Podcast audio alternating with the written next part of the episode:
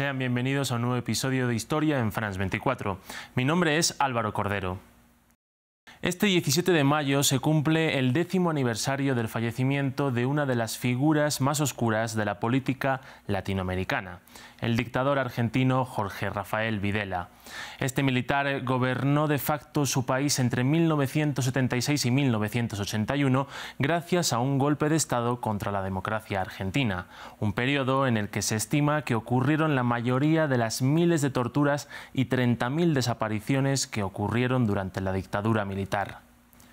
La toma de poder de Videla se dio el 24 de marzo de 1976, en un momento de especial convulsión en la política argentina.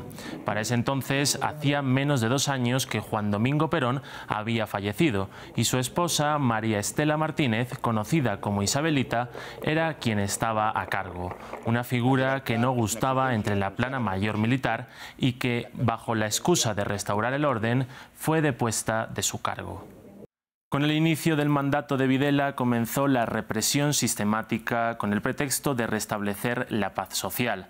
Su objetivo eran las guerrillas comunistas establecidas en el norte del país. Sin embargo, la persecución se extendió a militantes izquierdistas, a peronistas e incluso a personas alejadas de la política que tuvieron la desgracia de aparecer en alguna lista de objetivos por error.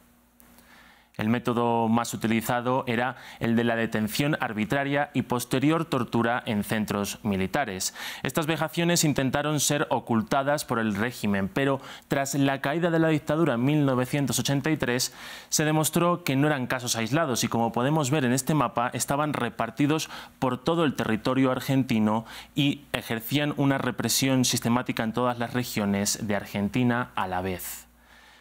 Estos métodos llevaban al extremo el dolor y el sufrimiento del ser humano.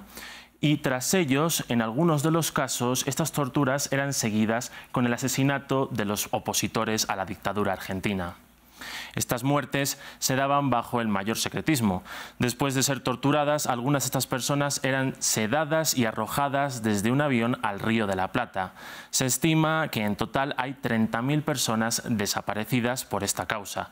Cifras impactantes que hicieron que durante la dictadura miles de mujeres decidieran manifestarse de forma pacífica en Buenos Aires para exigir respuestas sobre el paradero de sus hijos.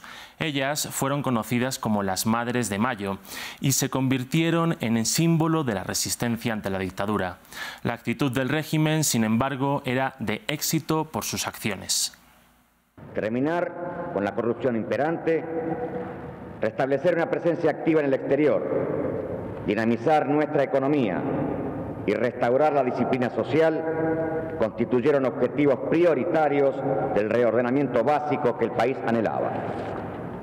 Hoy podemos decir que estos objetivos se están alcanzando gracias al esfuerzo mancomunado de todos aquellos que interpretaron el sentido patriótico de la convocatoria formulada por las Fuerzas Armadas. Pero esos objetivos que nombraba Videla nunca se cumplieron. La economía durante la dictadura en Argentina sufrió de forma notable y fue causa de inestabilidad dentro del mismo estamento militar.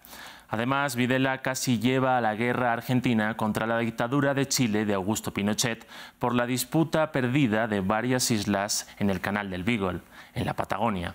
Un enfrentamiento que solo pudo ser evitado por el Papa Juan Pablo II, pero que elevaría las tensiones con el país vecino.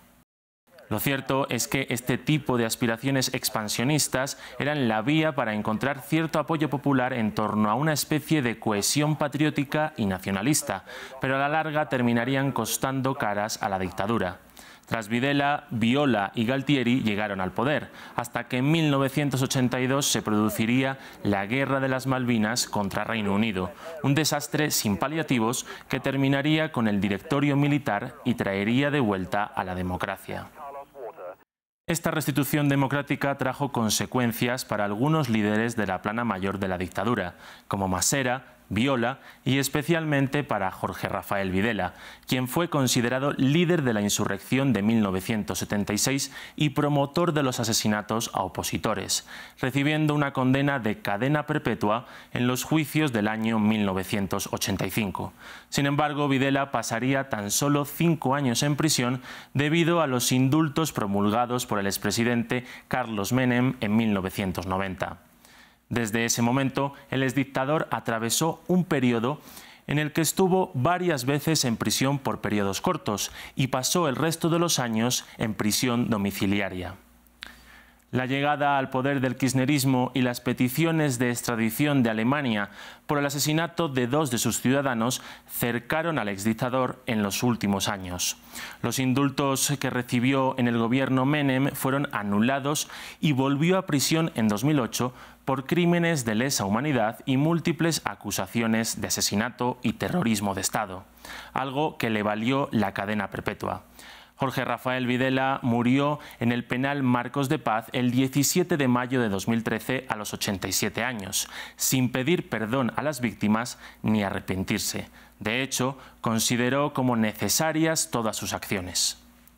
Con esto concluimos. Si quieren conocer más historias, sigan conectados a France24 y france24.com.